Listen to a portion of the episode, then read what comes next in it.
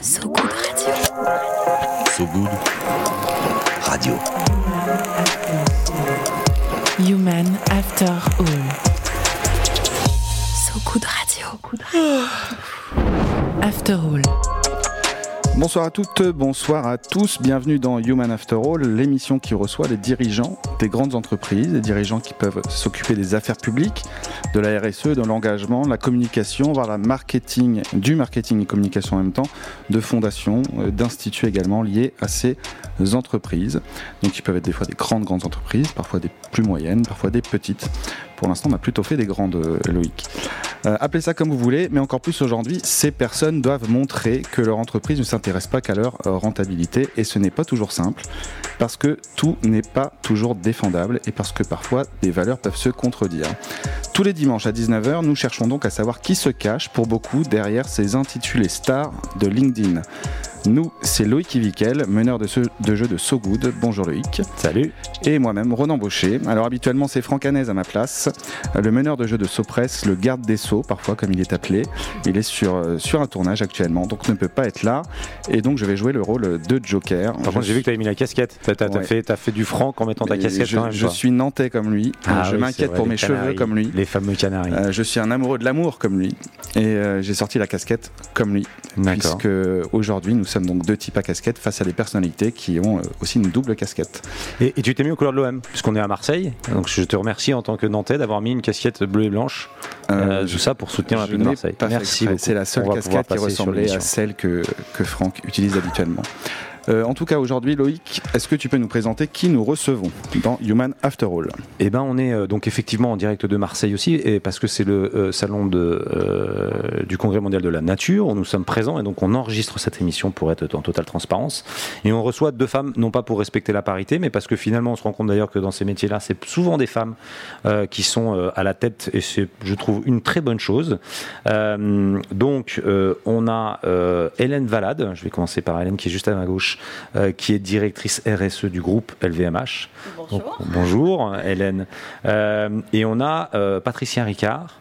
Euh, qui euh, alors préside l'institut océanographique Paul Ricard. Enfin, elle a plein. euh, le LinkedIn est long. Il y, a- beaucoup de choses. En tout cas, ce qui est ce qui est clair, c'est que tout ça incarne beaucoup de, d'un monde meilleur, en tout cas. Et on va voir comment est-ce qu'effectivement, quand on préside cet institut et d'autres choses qui est en lien avec l'entreprise, ben, comment est-ce qu'on fait pour faire avancer ces choses-là vers le monde meilleur, quoi. Faire bouger les lignes Faire bouger les lignes, faire le pas de côté, enfin tout ça. Exactement. Alors avant de lancer nos discussions, on va se mettre tranquillement euh, en ambiance avec une petite musique choisie par notre réalisateur Thomas, qu'on salue, et on vous retrouve donc après, vous, c'est le titre, vous, de Jacques, sur So Good Radio.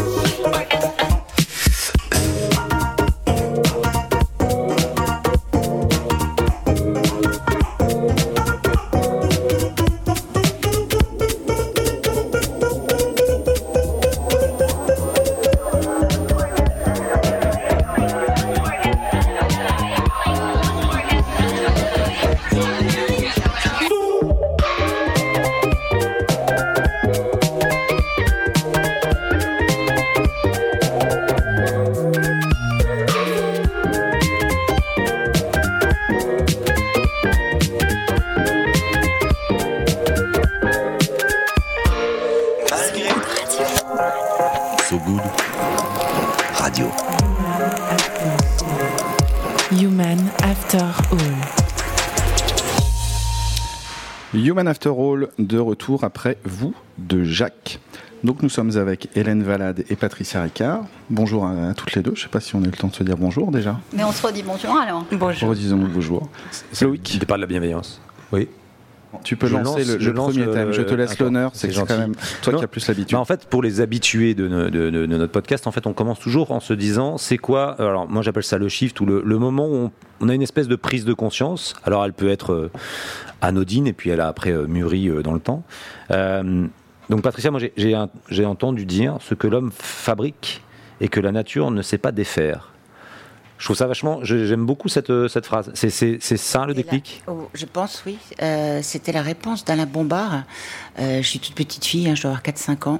Et il y a un mot qui revient tout le temps, c'est pollution, pollution, pollution. Et moi, je sais pas ce que ça veut dire. Et je demande, euh, c'est quoi la pollution? Et Alain Bombard me répond, Patricia, c'est simple, la pollution, c'est ce que l'homme fabrique et que la nature sait pas défaire. Ça a été un déclic, oui. Et c'est un déclic même qu'on a quand on a 4-5 ans. On s'en souvient après avec le recul ou ça marque non, cet âge-là Non, non, ça marque parce qu'après, justement, on essaye de comprendre ce qui se défait ou ce qui se défait pas. On voit bien, euh, en plus, moi, j'avais la chance de passer beaucoup de temps en mer et beaucoup de temps à la campagne, à la forêt. Donc, j'étais souvent dans la nature, donc c'est c'est beaucoup plus facile. Et on voit bien que vous prenez de l'eau, de la boue. Enfin, vous voyez bien que les choses se, se- se- Vous prenez une feuille morte, vous l'écrasez. Enfin, vous voyez bien que tout ça ne. Mais avec un morceau de plastique ou un morceau de. de je sais pas, qu'est-ce qu'il peut y avoir du fer ou des choses comme ça, vous voyez bien que ça se, ça se change pas. Et à partir de quel âge ça devient Là, c'était sur des, moments concrets, parce que j'imagine à 4-5 ans, on, comprend ces phrases-là quand c'est du très concret. À partir de quand, avec le recul, vous avez peut-être pris aussi cette phrase de façon peut-être plus philosophique? Est-ce que c'est venu après plus tard. Ben, je crois que dans des moments comme aujourd'hui, où on me demande à quel, à quel moment c'est arrivé, j'imagine, je sais pas. Mais est-ce qu'il y a dans les responsabilités que tu as prises aujourd'hui, euh, donc j'imagine que c'est quelque chose qui presque serait euh, gravé dans le mur derrière euh, de ton bureau, euh, mais non pas forcément. Justement, Non, non, je crois que c'est surtout, ça éclaire la nécessité d'avoir un discours très clair et très accessible. Je crois que le vrai drame aujourd'hui, c'est que beaucoup de gens parlent de choses passionnantes, mais avec un, discours très technique, très compliqué, avec des références, des, acronymes, et, du coup, on perd le, côté tout simplement euh, euh, limpide et visible. Voilà. C'est-à-dire qu'il y a- y a- on n'a plus assez de compteurs, je crois. et, et qu'est-ce qui fait que ensuite on en fait alors son métier entre guillemets à quel moment tu te dis en fait bah moi je vais je vais aller plus loin je vais m'engager moi personnellement je vais construire un projet autour de ça je vais en- en- en- embarquer mon entreprise enfin l'entreprise et c'est quoi? Ça, que tu ça, ça s'est pas fait comme ça parce qu'en fait, l'institut, j'y suis rentrée a- a- assez rapidement, hein, Ouais. assez jeune en tant qu'administrateur, mais j'en ai pris la présidence euh, il y a pas, enfin il y a 16 ans, mais j'ai- fait d'autres choses et j'ai essayé d'emmener l'entreprise par d'autres chemins euh, sur ces sujets-là. Je me souviens, on avait on avait fait un truc sur Aidons l'eau, Aidons la vie euh, pour essayer d'aider les, les jeunes qui s'intéressaient à l'eau, et on était même parti dans les images de synthèse parce que les images de synthèse permettaient de donner à voir des choses qu'on ne pouvait pas décrire. Donc, euh, quoi que je fasse, enfin, quels, quels, quels- quels- quels étaient les choix que je faisais à l'époque, euh, j'essayais toujours de, de, de- il y avait toujours tendre, cette ligne directrice il y un avait, peu il y avait euh, toujours cette idée-là, et, et j'étais toujours engagée à titre personnel dans des associations. euh, et, et c'était un objectif de prendre la, entre guillemets la présidence? Non, pas du tout. non Pas du tout, parce que moi, sincèrement, pour être totalement honnête, je, je- je n'aime pas les responsabilités parce que ça vous empêche de découvrir, d'apprendre et d'aller vous promener ailleurs. Et bon, je vois ça vraiment comme une contrainte plutôt que comme un, un pouvoir. Euh, et en fait, c'est l'équipe de l'institut qui, qui m'a qui m'a demandé, qui m'a dit allez, allez, euh, faut y aller faut y aller. Voilà. Et Hélène dans vous aussi, il y a une phrase qui vous a marqué à hein 4-5 ans Oui, ou- mais alors elle, elle est euh, beaucoup moins élaborée que celle de Patricia, Euh, mais c'est lié aussi à la pollution. Et je m'en souviens pas, ça m'a été ramené après. Il paraît que quand j'étais petite et, et qu'on était coincés dans les embouteillages en voiture, je disais tout le temps euh, pas beau, ça pue.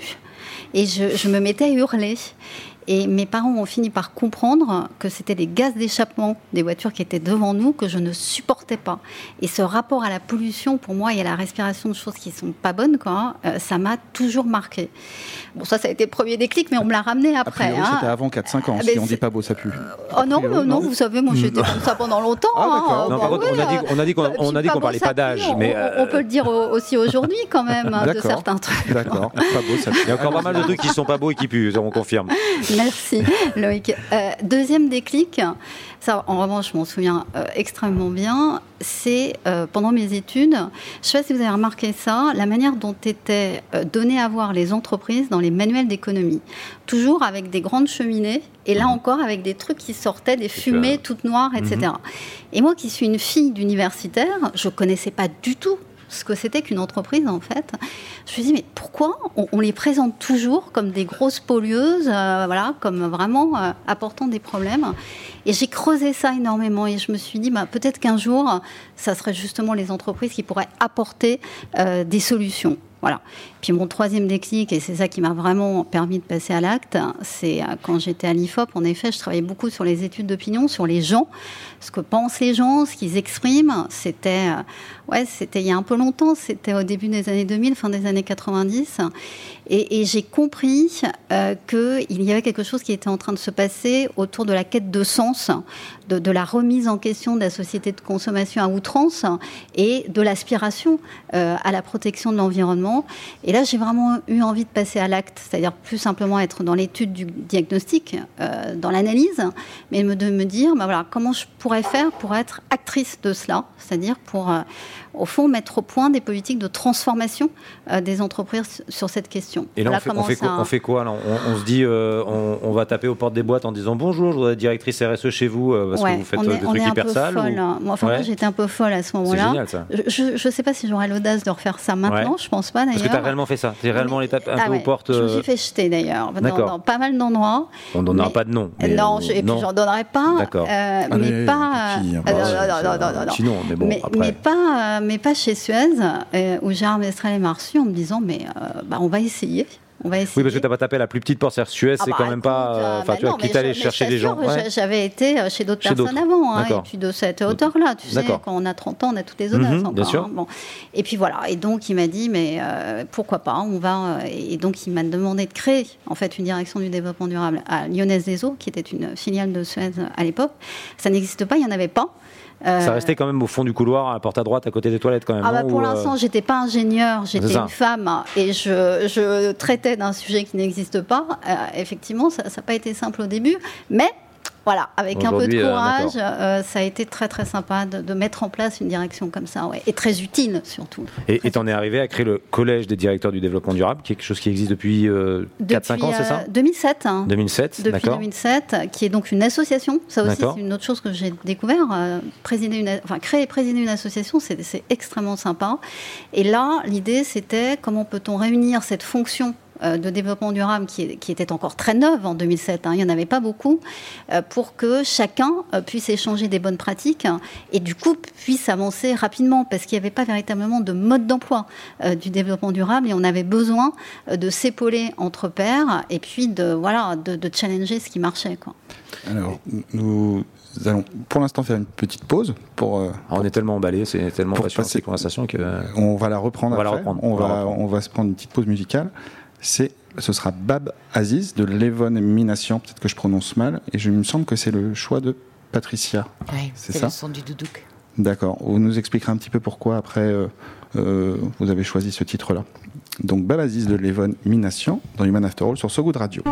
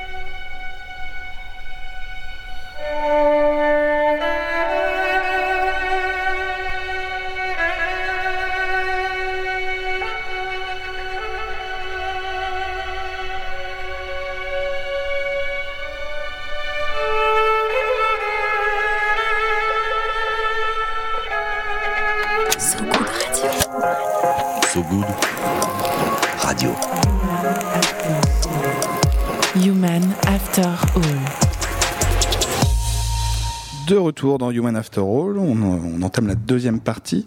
Avant que Loïc, tu reviennes euh, dans la discussion que tu avais avec Hélène, je voulais demander à Patricia pourquoi ce choix? Bah, parce qu'il fallait bien en choisir une déjà. Et, euh, Ça a été dur de choisir? Oui, parce qu'en fait, c'est compliqué d'en choisir qu'une, parce que ça dépend de, de l'humeur, de la lumière, de la saison. Enfin, c'est. Mais voilà, mais j'aime bien celle-ci parce que hum, euh, il y a un instrument qui s'appelle le doudouk, qui est un instrument arménien. Euh, et qui ressemble beaucoup à une voix humaine. Et, et j'aime bien aussi cette espèce de parfum méditerranéen avec, euh, voilà, on entend un petit peu le, la rive sud, on entend l'ouest, l'est. Enfin voilà, j'aime bien ces influences méditerranéennes. Et euh, voilà, ça. Et vous l'écoutez souvent? Celui-là, oui. Celui-là, oui, je l'aime bien parce qu'il est assez efficace le soir pour se détendre ou le matin pour méditer. Il est pas mal. ouais. Loïc, je t'en prie, tu peux. Bah, écoute, tu peux je, vais- je vais, je vais m'abonner à cette musique pour effectivement essayer pour la se méditation. détendre le matin et le, Le soir. matin et le soir, ouais. Ouais, va falloir que j'y travaille. Je te remercie. C'est détendu euh, Euh, Totalement, totalement, toujours moi. Euh, non, alors on était effectivement sur, sur, sur ce sujet, mais en, en même temps, euh, c'est un peu l'objectif de, de, de, de cette, de cette émission, c'est euh, en quoi, en fait, dans votre entreprise, euh, vous aidez ou vous essayez d'aider euh, l'entreprise à aller vers un monde meilleur. En quoi votre mission, entre guillemets, elle est de ça C'est- assez. Alors, je vais revenir vers toi, Patricia. C'est assez. euh, rare où je, ne connais pas beaucoup de- de- d'entreprises qui ont euh, et d'ailleurs je ne connais pas le lien peut-être que tu peux nous raconter le lien entre l'entreprise et euh, l'institut c'est est-ce qu'il y a un lien euh, Autre que le nom. euh, autre que le nom déjà? C'est c'est quoi l'histoire un peu par rapport à ça? Bah, L'histoire, elle est très simple. C'est notre grand-père Paul Ricard qui euh, pique une grande colère euh, quand il y a les bouts rouges à Cassis, hein, les fameuses bouts rouges, et donc il, il essaye de- de- d'emmener avec lui les maires, les élus. repréciser ce que c'est que les Bourges tout le monde ne sait Les, pas les- les forcément rouges, c'était des déchets de bauxite qui étaient produits par une entreprise et qui avait un émissaire, parce que c'était à, à Gardanne, donc c'était assez loin, mais il y avait un émissaire de 13 km sous, sous terre qui arrivait à- par un rejet dans la, dans, dans, dans, dans la rade de Cassis, qui est un endroit magnifique. Et donc, comme c'était des déchets de bauxite, ça faisait du rouge, voilà. Donc, il y avait des, des bouts rouges. Euh, et puis, il y avait quand même pas mal de, de petits problèmes, enfin, de petits produits un petit peu toxiques, puisque c'était quand même un process industriel. Donc, c'était pas que, le- c'était pas que de la boue, quoi, voilà. On va dire ça comme ça. Euh, Aujourd'hui, si je devais parler à des gens qui ont, et c'est ce que je fais, dire quand je vois des chefs d'entreprise qui ont ce problème de rejet, j'ai dit, mais euh, vous perdez beaucoup d'argent avec votre rejet parce que vous avez beaucoup d'éléments actifs dedans, voilà. Donc, il faut aussi parler un petit peu différemment de ces choses-là et surtout parler dans leur langue. Alors, pour revenir au lien, euh, donc mon grand-père crée ce- cet institut en 66 avec Alain Bombard et puis très rapidement, l'entreprise Ricard euh, bah, devient mécène de, ce, de, de cet institut. Euh, ensuite, nous avons eu la chance de s'ouvrir à d'autres mécènes. Donc, on a eu la chance de tomber sur une entreprise suffisamment ouverte pour accepter que d'autres viennent jouer avec son jouet, si je puis dire. d'accord parce que c'est pas ce n'est pas financé entre Non, guillemets exclusivement non, par. Aujourd'hui, nous avons des, des financements publics-privés, c'est-à-dire que nous avons des financements euh, alors pérennes et constants de, de l'entreprise Pernod Ricard France, ce qui est une chose magnifique parce que ça permet vraiment de dégager du temps de réflexion pour les pour les chercheurs, parce que dans beaucoup d'associations, les, les chercheurs prennent beaucoup de temps à, à faire du reporting, du à- reporting, ouais. de l'appel d'offres, euh, remplir des dossiers, et, et c'est, c'est- ça coûte un très cher et c'est vraiment très limitant. Là, je pense qu'il y a, il y a un grand travail à faire sur la libération de la philanthropie pour le pour le vivant. Euh, et ensuite, euh, donc on va travailler avec des gens comme la Fondation Veolia. On a travaillé à l'époque pour la Caisse d'épargne. On travaille pour EDF également, enfin avec plutôt parce qu'on travaille pas pour. Euh, et, et on a également participé à des fonds européens et on a également des dons privés. Voilà, on a on a on reçoit pas mal de dons privés. Ça représente euh, beaucoup les dons privés par rapport à tout au financement? Alors, on, a eu un don particulièrement élevé qui fait que c'est un peu atypique, mais qui a, repré- qui a représenté sur une année à peu près euh, 40% de notre dotation, oui, ce qui est beaucoup. Oui, ça doit être donc un très gros don. Oui. Et, et- et donc, le, le- comment est-ce que ça a une influence, on va dire, sur le- l'entreprise RICA Comment est-ce que ça, euh, finalement, cette. euh, Parce que je dirais presque que l'Institut a presque. Alors, je dirais pas une plus forte notoriété, mais quand même une notoriété assez forte par rapport à ça. Comment est-ce que ça se vit par rapport à l'entreprise? Est-ce que c'est. Euh, Alors, ça, va crescendo avec la montée du sujet dans, l'esprit du, du grand public et de la découverte. Euh, en revanche, tout le monde sait que l'Institut existe. Mhm. Après, je suis pas sûre que tout le monde soit capable d'en parler plus d'un quart d'heure en expliquant le contenu de programme, etc. Et, euh, et donc, justement, bah, grâce à cette prise de conscience et à cette, euh, j'allais dire, cet air du temps qui, qui finalement euh, est un peu plus marin, on, peut justement avoir des, des, des, des séances croisées, comme par exemple là aujourd'hui on est on est dans le club Pernod Ricard de Marseille qui a été monté par l'équipe de com de Pernod Ricard France, et donc du coup on, on vient on vient parler de l'institut et ce soir on va faire un on va faire un débat sur les enjeux marins avec d'autres euh, ONG, avec d'autres d'autres acteurs. Mais donc, il n'y a, pas tant. Parce qu'aujourd'hui, euh, Pernod Ricard est une entreprise qui est plutôt en train de s'engager, qui est en train justement de. euh, je, je pense comme une grande partie des entreprises. Mais est-ce que. ça fait ça fait- moment. non, mais elle est dans son ADN, je pense, au départ, Oui. par cette, ce métier, cette métier Ça fait, pas- agricole, ça on fait va dire. partie des, des valeurs. euh, nous, il y a quand même des similitudes entre les valeurs du groupe et les valeurs de la famille, parce que nous restons Mhm. une entreprise familiale. Et ce sont quand même des valeurs. Euh, vous allez retrouver euh, l'en- l'engagement environnemental de- des îles de Bandor et des Ambiers sont connus. Mhm. Euh, le, le groupe est. Voilà, je, oui, non, ce sont des valeurs qu'on a. Et donc, du coup, est-ce qu'elle surfe justement sur l'Institut ou pas forcément Ou c'est deux, deux, deux choses de totalement. euh, C'est intégré, il n'y a pas forcément. On on est, on n'est pas dans l'abus, c'est-à-dire qu'on on nous sort pas toutes les trois Ouais. minutes comme si c'était un laisser-passer de la bonne, de la bonne, de la bonne conscience environnementale. Mais rien que le fait que nous soyons financés depuis 55 ans, je pense que ça donne déjà un signal fort. Euh, le fait qu'effectivement pour notre 60, 50e anniversaire, on ait lancé un programme euh, de résidence euh, de scientifiques, parce que euh, beaucoup d'entreprises ont des résidences d'artistes, mais il n'y a pas beaucoup de résidences de scientifiques. Et là, on va inaugurer un labo dans, dans quelques mois. Euh, parce que quand vous êtes à la fac, vous avez le labo de la fac, et puis quand vous êtes en- dans l'entreprise, vous avez le labo de l'entreprise, mais euh, quand vous êtes entre les deux, il n'y a, pas de labo. pas. Voilà, et donc euh, mettre des labos et des équipes et, et- et du matériel de plongée et, et être sur un site où vous êtes justement, le labo il doit être à 15 mètres de la mer, euh, ça permet de, de- bah, d'avancer sur ces solutions fondées sur la nature. oui. Et Hélène, donc vous, en quoi euh, votre mission Moins facile, mais c'est le sujet du luxe. Donc comment est-ce qu'effectivement on essaye de, de bouger tout ça? Et même des luxes d'ailleurs, parce que euh, c'est les, euh, les vins et spiritueux, c'est les parfums et cosmétiques, c'est euh, la mode. Donc euh, en effet, c'est différents types de luxe avec différents types d'enjeux. Dans un groupe, vous, l'avez dit, et, donc sa force, c'est aussi d'avoir une capacité d'influence euh, très intéressante au regard de nos sujets. Donc comment utiliser ça pour euh, faire avancer les choses euh, encore plus vite? D'autant que euh, LVMH, je crois que c'est le groupe qui a été le premier à créer une direction de l'environnement en 1992, donc qui s'est tout de suite appuyé sur notamment des liens avec la recherche et la recherche en biodiversité. Donc les fondamentaux sont là et la mesure était là, les programmes de recherche étaient installés. Et là, en ce moment, ce qui est, ce qui est passionnant, c'est en effet de passer à l'échelle de, des 75 maisons euh, de LVMH et de voir comment la raison d'être du groupe est, bien de créer des euh, produits dont la haute qualité est aussi une haute qualité environnementale. Et ça, ça change pas mal de choses et c'est passionnant. Ça change notamment euh, la manière d'aborder la, création, la créativité. Vous savez que c'est une valeur qui est euh, extrêmement importante pour nous dans, nos métiers. Et la créativité jusqu'à maintenant, c'était des designers qui avaient des idées en tête et qui allaient chercher les matières pour construire leur objet, par exemple, en se disant, ben, les matières, on les prend, elles sont là, voilà. Et là, c'est ça qui est en train d'être renversé. Quelles sont les matières disponibles? Quelles sont les nouvelles matières? Les, fibres recyclées, des matières alternatives, des chutes, par exemple, de cuir euh, Et est-ce que je peux en faire quelque chose d'aussi beau euh, que si j'avais pris une matière complètement dédiée à ça? Et ça, on est, on est en plein dans comment je fais pour faire attention aux ressources, non seulement pour ne pas les gaspiller, euh, mais pour les protéger parce qu'on en utilise moins et on en utilise différemment. Donc dès lors que ça rentre vraiment dans les, dans les processus, dans les métiers, dans la structure, là, ça commence à prendre une force intéressante. Et, dans une entreprise comme, euh, comme LVMH, euh, c'est est-ce que c'est plus compliqué que dans une entreprise qui pourrait être comme Pernod Ricard, etc. Parce qu'on est on est dans le luxe parce que on est le plus enfin on est euh, on a un, euh, son, fondateur enfin son, qui, qui est quand même une des plus grosses fortunes mondiales est-ce que c'est plus c'est plus compliqué quand on entre guillemets on joue avec cette marque? Euh, ou pas? Ça, ça a plutôt, enfin, moi je suis là depuis un an et demi. Ce que je vois, c'est que ça a plutôt des avantages parce que c'est, il y a une force de déploiement qui est absolument extraordinaire. Et puis au-delà de ça, quand on réfléchit à ce que veut dire le luxe, c'est quoi le modèle du luxe Euh, C'est quand même de, euh, construire pour durer euh, de fabriquer pour durer les produits de LVMH et notamment, je sais pas moi, ça vous viendrait pas d'aller jeter un sac à main que vous avez acheté dans une de nos maisons justement parce qu'il dure. Donc de ce point de vue-là, je trouve qu'il y a des potentialités encore plus forte qu'ailleurs. La complexité, comme vous le dites, c'est la taille et c'est la diversité euh, des maisons, euh, c'est la masse, mais en même temps c'est un super avantage. Donc euh, voilà, ça demande, ça demande du boulot, mais je trouve ça passionnant.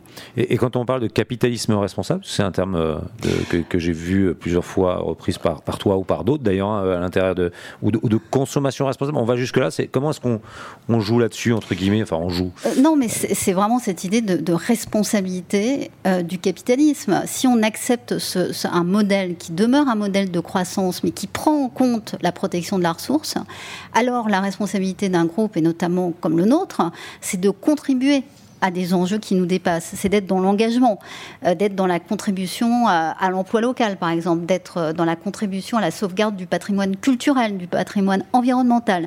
Donc c'est un mélange entre une philanthropie appliquée aussi à l'environnement. On a d'ailleurs inventé un, un terme, c'est la biosphéraphilie. Euh, voilà, mais on assume ça puisque ça, ça contribue, ça aide, plus la transformation des modèles internes. Et c'est ça, pour nous, cette idée de capitalisme responsable, c'est contribuer à des enjeux qui ne sont pas simplement ceux de LVMH. hein. Le climat, ça appartient à tout le monde. Comment on fait pour contribuer à ça? Et puis en même temps, transformer ses propres modèles.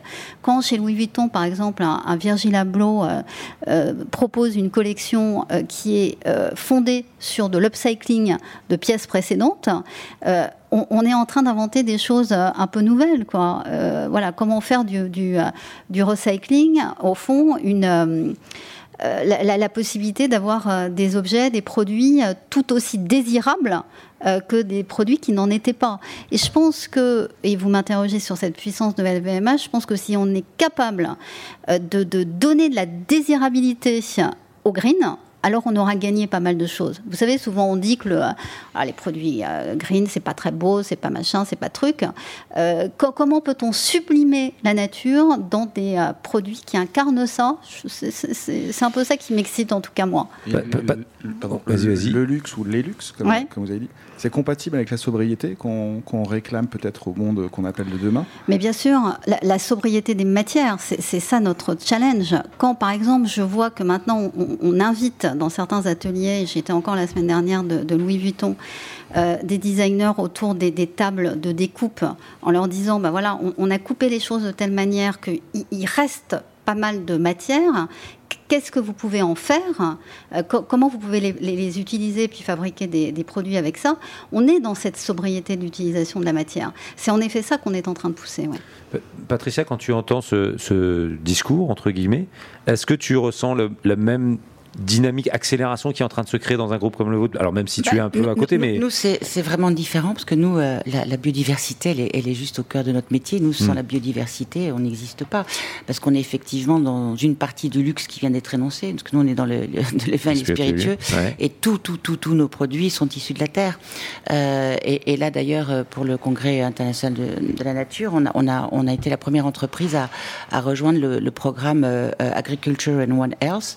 C'est-à-dire que depuis cinq ans, euh, toute l'équipe de, qui serait de la personne Vanessa Wright, qui serait l'alter ego d'Hélène euh, chez Pernod Ricard, euh, a mis en, place toute une méthodologie de, monitoring des sols, de la microfaune. De, c'est-à-dire qu'en fait, sur un terroir donné, de, l'aigle prédateur jusqu'au aux plus petits euh, micro-organismes du sol, il y a tout un reporting sur les, voilà. Mais ça, c'est parce qu'effectivement, c'est au cœur de nos métiers et, la qualité de nos produits en dépend. Si, on n'a pas des, sols en parfaite santé, si on n'a pas la- l'écosystème qui va faire qu'on va avoir les abeilles qu'il faut, les chauves-souris qu'il faut, euh, les oiseaux qu'il faut, les vers qu'il faut, etc., euh, on n'aura jamais euh, cette qualité-là. Donc pour nous, la biodiversité, c'est vraiment une maîtrise et, et- et une passion et, l'objet de toute l'attention, quoi. On- va, on va poursuivre la, la discussion avec, une- après une nouvelle pause musicale. Cette fois-ci, c'est Hélène Valade qui nous a proposé. Qu'est-ce que vous nous avez proposé, Hélène? Est-ce que vous vous Imagine. souvenez? Imagine de John Lennon? Mhm. Vous nous expliquerez pourquoi après Mais avec plaisir. Avec plaisir. Donc Imagine, John Lennon sur So Good Radio dans Human After All.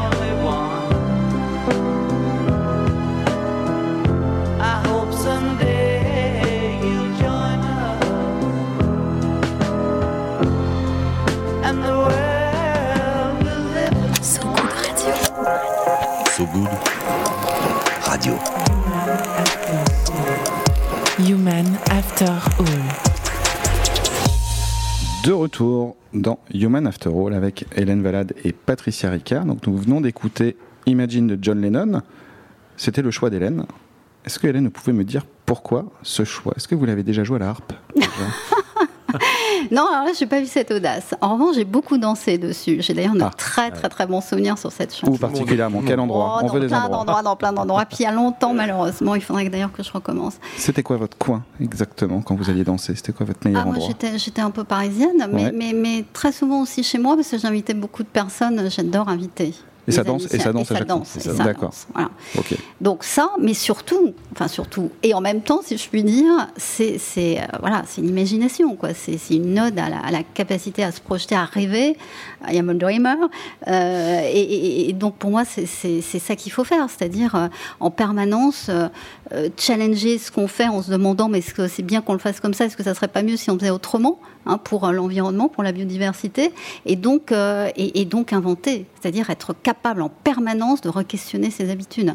Voilà, et c'est pour ça que j'adore cette, j'adore cette chanson. C'est un titre qui est choisi par, probablement par beaucoup de personnes, mais c'est un peu. C'est la Ah, première ah, fois qu'on nous l'a Ah bon? qu'on nous l'a proposé. Ah bah. Alors c'est un peu un titre universel pour moi, une sorte de, mot de ralliement, en tout cas de ceux qui euh, euh, aiment, euh, aiment l'environnement. C'est- Mais c'est dur de la jouer à la harpe, un peu Ah mais vous insistez. Peut-être hein. insiste sur la. On peut aussi parler de son je- rôle d'actrice. Elle, elle est actrice dans une troupe. On va pas non plus. Je vous inviterai euh, chez moi et puis je vous jouerai d'arbre si vous voulez. Avec plaisir. hein. Je, je vous jouerai du saxophone. Ah bah alors ça va très bien a- ensemble. Moi, je vous écouterai, hein, ou je danserai éventuellement, mais je, je, je connais que je de musique. On s'égare. Euh, juste, euh, justement, euh, Patricia, on, on va parler. Alors, ta place dans l'entreprise, elle est particulière, puisque tu, en fait, tu présides l'Institut, euh, on le rappelle, océanographique euh, Paul Ricard, mais on a toujours une question qui est à un moment, comment est-ce qu'à un moment on peut se retrouver Alors, euh, je, je fais aussi un petit aparté, mais tu as été euh, journaliste, entre guillemets, ou animatrice. euh, euh, J'ai vu la radio de la mer sur 92.7. Sur euh, MCM. sur, euh, exactement, MCM. sur MCM, sur etc. Donc on, aussi, oui. donc on sent qu'on est quelqu'un qui a des convictions fortes, on va dire ça comme ça, sur ces sujets-là. Est-ce qu'il y a des moments, euh, on se retrouve en fait à... C'est marrant ce que tu disais tout à l'heure en disant en fait, j'aime pas être à la tête du... J'avais pas vocation, c'est pas ce que j'avais envie d'être présidente finalement de, de ça, mais du coup ça donne des responsabilités. Est-ce qu'il y a des moments où on a des... Comment dire, des, des, des- des moments où on se dit, punaise, mais euh, en fait, ça va à l'inverse de ce que je voudrais faire, quoi. Où où- il y a des choses qui se passent qui font, qui vont pas dans le bon sens. Non, non, j'ai cette chance de ne pas me dire ça. Il y a des moments d'impatience, oui, parce qu'on Ouais. on sent que, on sent l'urgence et on sent la- la- et ça tient parfois à une phrase, à une rencontre, à un moment. Et en fait, moi, ce qui ce qui m'anime, c'est justement faire être cette passeuse entre la science, entre l'institutionnel, entre euh, le- le- l'entreprise, être à cet endroit où finalement, étant admis dans chacun des, des- des- chacune des cases, euh, je peux faire passer des messages, je peux traduire euh, la peur des uns, les attentes des autres, euh, la nécessité des troisièmes. Et, parfois, quand, ce flux d'informations et peut-être aussi un petit peu de, curiosité voire d'enthousiasme ne, se produit pas assez vite, j'ai tendance à m'impatienter. Ou alors quand on travaille énormément, par exemple quand j'étais chef de file du sommet des deux rives, on a travaillé mais comme vraiment énormément avec des gens incroyables. On a, on, a, on a écumé 36, 326 ou 27 projets, je sais plus. On en a gardé 240, on, on les a organisés. Enfin, c'était. Et puis après, euh, il y a une personne qui arrive, qui prend une autre décision, et tout ce travail tombe à l'eau. Donc là, c'est un peu Et, désespérant. et tu travailles beaucoup avec les collectivités, avec le public, on va dire, euh, qui va pas forcément à la même vitesse que Ah l'entreprise. Le temps de l'administration n'est pas le temps de. Ça fait partie des l'association, qui n'est frustrations, Pas le temps de l'entreprise. L'entreprise va très très vite en fait. C'est pour ça que moi je compte beaucoup sur le monde de l'entreprise pour nous sortir un peu de là, parce qu'une entreprise ça va vite, euh, c'est régulier, c'est comme une horloge. Hein, ça, ça a des rendez-vous fixes, ça a des objectifs et ça y va quoi. Et quand je vois par exemple euh, le temps euh, que, les, que, que des, des programmes institutionnels, européens ou même locaux, régionaux, ça, et, et quand on voit le- une entreprise, ça dépote. Quoi, voilà. Et aujourd'hui, vu l'urgence et vu la complexité du travail qu'il y a à faire, et vu aussi la dimension internationale de cette aventure, pour moi, je, je mise sur l'entreprise. oui. Hélène, où est-ce que dans, votre parcours euh, professionnel, parfois, vous vous êtes trouvé en. Il y a une contradiction entre vos valeurs personnelles et, finalement votre poste ou les, missions qu'on vous accordait euh, dans, les entreprises? C'est vrai que ce, débat-là, ça a évolué parce que à l'époque, euh, il y avait encore euh, la nécessité de, sensibiliser sur le terme. Il y avait, une bataille euh, de l'idée selon laquelle le réchauffement climatique, euh, c'est une réalité. C'est pas, euh, on n'a pas intérêt à tomber dans du climato-scepticisme, etc. Bon, et donc là, il y a eu des discussions passionnantes, mais ça remonte déjà à, à 10 ans. Et puis, euh, mais moi, je suis plutôt du genre à aller me, battre avec euh, avec les personnes qui pensent pas euh, la même chose, quoi. Et puis à essayer de et puis à essayer de faire évoluer. Maintenant, on est dans autre chose. Je pense que cette bataille des idées, elle est gagnée et on rentre dans quelque chose de différent qui est une bataille euh, des modalités d'action. Et, et donc là, c'est beaucoup plus constructif parce que on challenge des solutions. Euh, et là, on peut être d'accord, pas d'accord. euh, voilà, est-ce qu'il faut euh, du cuir, du, un, matériau alternatif pour du cuir ou du cuir vegan, ou est-ce qu'il faut continuer le cuir traditionnel? Bon, voilà, comment on fait pour Il y, y a des tenants de l'un, de l'autre. comment on fait pour challenger tout ça et pour trouver la bonne solution? Et c'est comme ça qu'on réintroduit la science. Parce que, alors, du coup, euh, on, on- on fonde nos décisions sur ce qu'on appelle des ACV, des analyses du cycle de vie de ces solutions différenciées pour prendre des décisions. Voilà. J'en profite pour faire une petite de l'autopromo.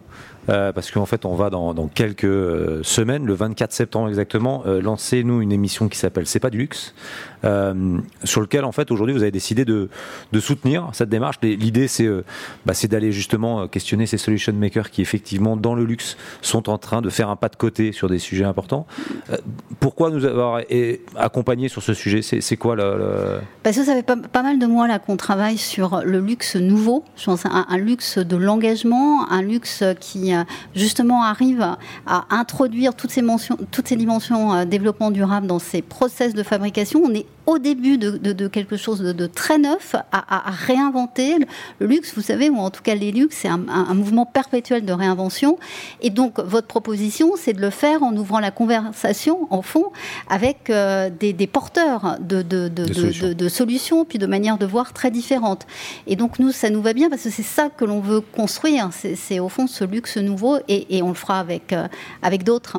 D'accord, parce que c'est effectivement, on l'a- pour en avoir écouté un ou deux euh, là, en avant-première, c'est des choses qui certaines peuvent passer à l'échelle, d'autres pas forcément. Voilà. Ouais, ouais. Euh, mais c'est effectivement intéressant de voir la manière dont, euh, dont les choses, ils essayent d'être faites. Et imaginer comment ça pourra passer à l'échelle.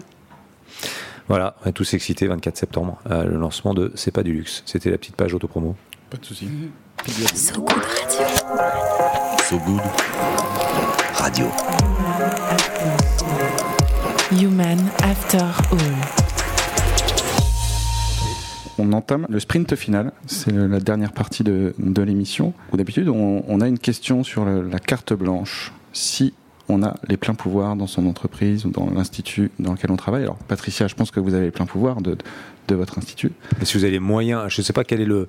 Justement, on parlait. de- Le, le- le plein pouvoir, c'est la compétence. Je crois que c'est- une vision. Enfin, non, non, non, enfin moi, j'en suis pas là en tout cas. Euh, non, moi, je crois que l'urgence aujourd'hui, c'est l'innovation et c'est la transdisciplinarité. On vit dans un monde où l'excellence, euh, qu'elle soit financière, euh, entrepreneuriale, etc., c'est beaucoup formé autour de la compétence physique, mathématique. Donc, euh, plutôt une pensée d'ingénieur. Mhm. Et donc plutôt on, on est parti sur du technique. Euh, et donc tout, tout espoir, tout, euh, que ce soit pour la santé, bah, tout doit passer par par la, technologie. Et on se rend compte qu'on a aujourd'hui un énorme défaut de biologie et de chimie, euh, qui sont quand même les deux composantes du vivant, puisque les trois sciences du vivant, c'est physique, chimie, biologie, et il nous manque cette, euh, cette sensibilité-là, cette intégration-là dans la solution. Et euh, par exemple, moi j'aime beaucoup euh, un organisme qui s'appelle le CBio, c'est d'ailleurs euh, Hélène, nous nous y retrouvons, parce qu'on se retrouve souvent au même, aux mêmes tables. Euh, et le, le CBio, c'est vraiment aller chercher de l'information dans la nature, c'est le biomimétisme. Mais si vous saviez le mal qu'on a à parler à des gens très très intelligents, des gens qui ont des, des, des, des responsabilités très lourdes pour le coup, des, des, voilà, des hauts fonctionnaires de la finance, des ministres, et c'est impossible parce qu'ils n'arrivent pas à visualiser, c'est-à-dire qu'ils ils n'intègrent pas du tout, du tout la, biodiversité comme une solution, le vivant comme une solution. Or, on sait aujourd'hui que ça sera probablement le meilleur moyen de réconcilier notre biosphère avec la technosphère que nous, euh, sociétés humaines, avons créée. Et là, je cite Emmanuel Delannoy parce que j'adore cette phrase. Euh, il faut passer par une compréhension de la biosphère. Et là, vous, par exemple, le président Macron a, dit bon, il faut rejoindre la, biodiversité, et le climat, tout le monde l'aura compris. Euh, cela se rejoint. Mais non, c'est océan, climat, biodiversité, parce que l'océan est au cœur de tout. L'océan au cœur du climat. Euh, dès que vous utilisez de l'eau, vous rentrez le matin dans votre salle de bain, vous avez déjà envoyé un message à l'océan. Enfin voilà. Donc, donc il faut vraiment avoir cette, cette vision du nexus océan, climat, biodive. Moi personnellement, j'y mets aussi la dignité humaine, parce que je pense que on ne sauvera pas cette planète si on ne résout pas des problèmes tout simplement de pauvreté. Ne pas oublier que le patrimoine naturel, euh, puisqu'on l'appelle comme ça aussi, euh, c'est le patrimoine des plus pauvres et que c'est nous qui l'avons abîmé. Euh, donc voilà, donc je pense qu'il y a, il y a une accélération dans l'innovation à faire et que justement. l'innovation dans la biologie, c'est c'est- Bah, ça le message. C'est de dire dans la- en fait, euh, alors dans la, bio, de la tech, dans, etc. dans la, dans la bioconversion, dans la biorémédiation, dans la bio-inspiration, voilà, s'inspirer du vivant sur les formes, sur les procédés, sur les systèmes, utiliser les vers de terre pour pour bouffer le gâchis alimentaire plutôt que d'aller faire des, des farines de poisson. Enfin, c'est des solutions d'une simplicité. Je, je Mais on en- n'a pas la compétence. C'est ça le, le non, reproche. c'est qu'on n'y pense pas. C'est qu'on n'y pense pas. Les, la compétence, on les a. Elles sont incroyables les compétences. Euh, elles existent tout autour de nous. Les compétences. Ce qu'on n'a pas, c'est l'attention euh, probablement des élites aujourd'hui euh, financières, économiques, qui, qui, qui n'intègrent pas ça comme, comme une extraordinaire opportunité. Et là, effectivement, on peut être impatient et voilà. Mais après, il faut trouver les mots pour le dire. Donc, euh, on va essayer de trouver. Mais, mais regardez la feuille de route du vivant. C'est exactement la feuille de route du développement durable. Et, et, et regardez le, le- le- un scarabée, ça va utiliser cinq éléments et ça va avoir exactement les mêmes propriétés qu'un paquet de chips qui va en utiliser 350, sauf que le, le scarabée, il va revenir dans, dans, dans le recyclage de- des matières organiques, ce qui ne fera pas le, le- le paquet de chips. Euh, voilà. En fait, on s'est terriblement compliqué la vie parce qu'on on l'a vu d'un côté purement technologique et voilà. Hélène, Voilà un message. euh, en carte blanche. En carte blanche, si j'ai bien compris, vous m'avez. Si, vous- si vous avez les, les ficelles, toutes les ficelles, Donc- donc- quelque ch- vers quoi vous iriez pas- en voilà. priorité Ouais, ouais. Alors, euh, moi, je me mettrais pas à la place de mon patron, là, je ne peux pas faire ça. Mais, puis en plus, ça va. mais à la place du président de la République, oui. Ah, Ah, Parce que, euh, carte blanche, quand même, euh, voilà. Euh, alors là, moi, il y a- il y, a une chose euh, que je ferais si j'avais les pleins pouvoirs, c'est changer radicalement les euh, contenus pédagogiques euh, des livres scolaires, des livres manuels, etc. Mais en commençant par la maternelle et en, en- en expliquant exactement ce que vient de dire Patricia. euh, c'est quoi euh, la science du vivant euh, C'est quoi la nature et pas simplement des On arrête le cours de quoi, biologie voilà. de base et on passe sur. Et, et puis, de la même façon, pour les manuels d'économie, j'irais montrer qu'il y a des modèles économiques qui existent, qui sont différents de ceux qui sont enseignés traditionnellement partout encore, hein, et qui sont je- j'extrais, je, produis, je jette. C'est ça hein, qu'on a jusqu'à maintenant. Ça s'appelle de l'économie circulaire. hein, ça veut dire comment euh, je, fais autre chose que de l'extraction, je régénère euh, les euh, ressources naturelles, comment je produis en faisant de l'éco-conception, comment je ne jette plus et comment je récupère, je recycle, etc. Ça, alors trouvez-moi un manuel d'économie qui explique ça. Euh, et qui est enseigné euh, dans les cursus euh, classiques, je connais pas. Voilà. Donc, donc je, je- voilà, c'est ça que je ferais. Pardon, je suis un peu. Non, mais c'est- assez marrant parce que- parce qu'après, on peut faire confiance aux gens, Mhm. justement, pour avoir les actes, les gestes qu'il faut. Et, et- et la responsabilité dont on parlait tout à l'heure, qui doit être la nôtre à chacun d'entre nous. Encore faut-il, ce que disait Patricia, connaître avoir la connaissance. Et pour avoir la connaissance, ben, il faut qu'elle soit enseignée, cette connaissance. Dans, dans les profils de, de- de- des jeunes qui sortent des écoles que, que vous avez dans, dans votre entreprise, enfin, les- même les CV qu'on voit, vous retrouvez pas cette, euh, cette envie euh, de Ça arrive quand même, non Ça arrive, ça arrive et tant mieux. Et c'est vrai qu'un un des principaux leviers, c'est d'ailleurs ça. C'est c'est une génération euh, qui arrive euh, vers les entreprises, en tout cas sur le marché du travail, avec des attentes complètement neuves. Mais je pense quand on parle de, de passage à l'échelle, c'est ça qu'il faut généraliser et pas simplement en France. Donc donc c'est quand même une révision de, de la manière de penser en fait, et donc de la manière d'apprendre. Et, et- et si je peux rebondir sur ce que tu viens de dire, Hélène, si tu prends un livre d'histoire et tu le presses comme une éponge, il n'y a que du sang qui sort. C'est quand même, on, on en- on encombre la tête de, de- des enfants de 4 à 18 ans avec des histoires de guerre, de haine, de combat, de perte, de revanche. Enfin, c'est- alors quoi, imaginez ce qu'un livre d'espoir avec les solutions, c'est fou quand même. En fait, on devrait, on devrait abonner tout le monde à So Good, en fait. Ils devraient tous avoir So Good Magazine à l'école, dès les petites classes. Non, mais c'est intéressant ce que, ce que vous dites, parce que finalement, votre discours, il est commun. On est en train de parler d'éducation, avant Ah tout. Euh, Je pense que euh, on a les solutions, elles existent, c'est ce que tu disais, et je trouve Tout que c'est assez vrai, et aussi bien dans les entreprises, finalement, parce qu'il y a cette prise de conscience, et donc soyons positifs, et disons-nous que le monde meilleur, on est un peu, alors chacun a un peu une vision différente, mais on a à peu près une même direction euh, par rapport à ça.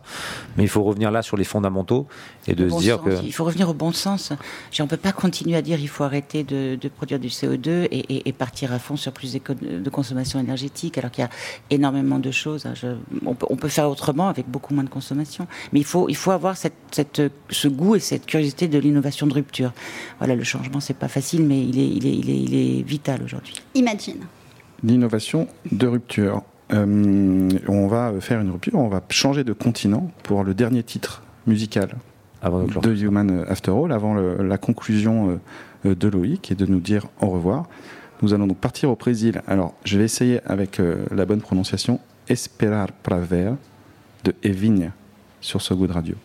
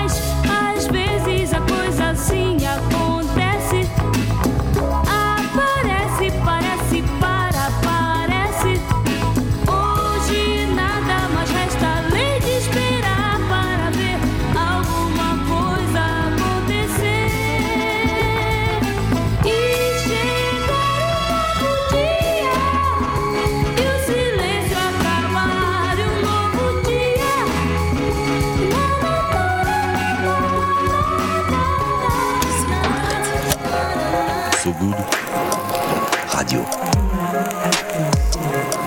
Human After All.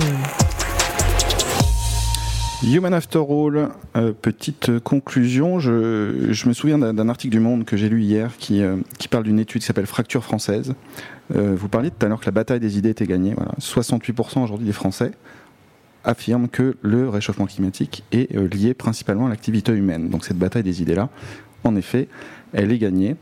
Euh, Loïc, est-ce que tu as peut-être quelques, quelques derniers petits mots à, à poser à nos invités? Non, en fait, on, on- on- enfin oui et non. On est au Congrès mondial de la nature qui, qui va se finir là dans quelques dans quelques jours. Qui s'est- Euh, fini, d'ailleurs, Qui s'est fini d'ailleurs puisque nous sommes dimanche effectivement.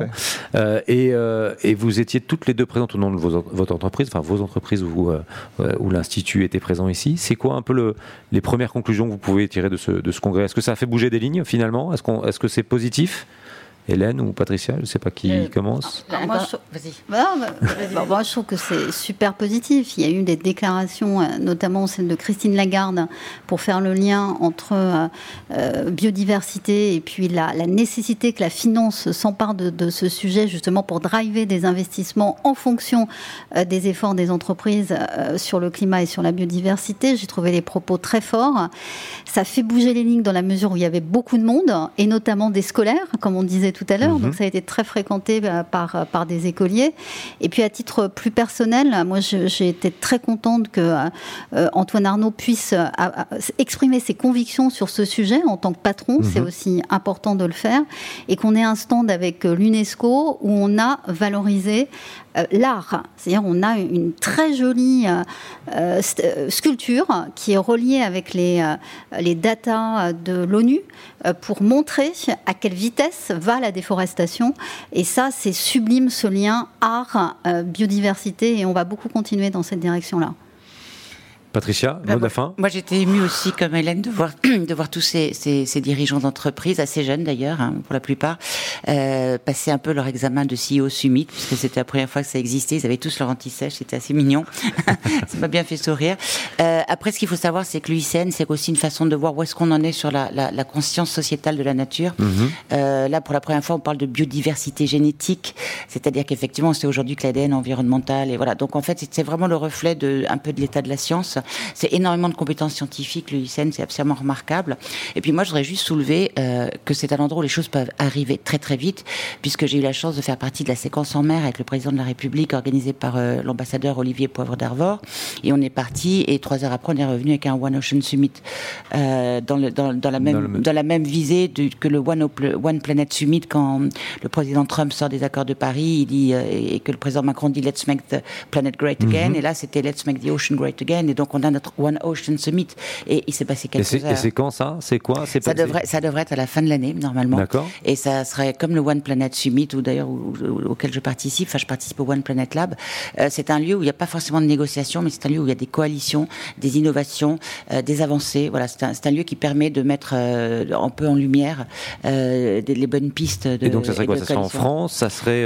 Ça, un- va être un sommet français, comme, comme le One Planet. Summit, mais qui va être, je pense, fait en liaison avec euh, l'ambassade, l'envoyé spécial de l'ONU, euh, Peter Thompson, euh, et, et qui va trouver sa place parce qu'il commence à y avoir un petit peu, un petit peu plus de- sommets Ouais. et, et de, de congrès autour de la mer.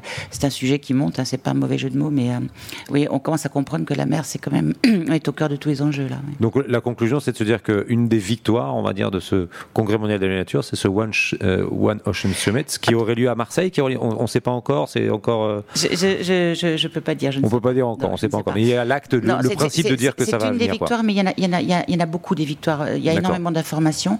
Euh, ce qui est formidable, c'est qu'aujourd'hui, il y a effectivement un consensus sur le climat et la biodiversité et leur impact mutuel. Euh, et surtout, surtout, on voit, moi, moi, ce que je, je, je vois les entreprises arriver, et, et ça, je crois que c'est, c'est voilà, là, ça, ça va être le, le shift, Le comme- shift. dont on parlait au début. oui. Et ben voilà pour conclure. Ronan, merci d'avoir euh, pris euh, ta casquette, celle de Ouais, Franck. Enfin, il faudra que tu penses à lui la rendre. C'est la mienne. C'est la tienne, en Donc, plus. Que je ne sors jamais d'habitude, mais je l'ai sortie pour, euh, pour cette grande occasion. Hélène Valade, merci beaucoup. Merci à vous. Merci, vous a plu c'était génial. Ah oui, oui, moi j'ai beaucoup aimé. Bah, ça tombe moi j'attends l'invitation pour, euh, pour jouer de la musique. Ah oui, c'est ça. Je n'ai Ouais. pas oublié. Patricia, merci beaucoup. Cont- Continuez ce combat. On espère qu'on sera là, nous, en tout cas, sur euh, ce sommet de l'océan si- euh, s'il a lieu. Euh, et puis euh, voilà, bravo à vous de d'inspirer tout ça, de faire bouger les lignes et Eh ben, continuer. merci. That was so, so good. À bientôt. À sur So bientôt Good dans Radio. Human After All. Salut. So Good Radio. So Good Human After All.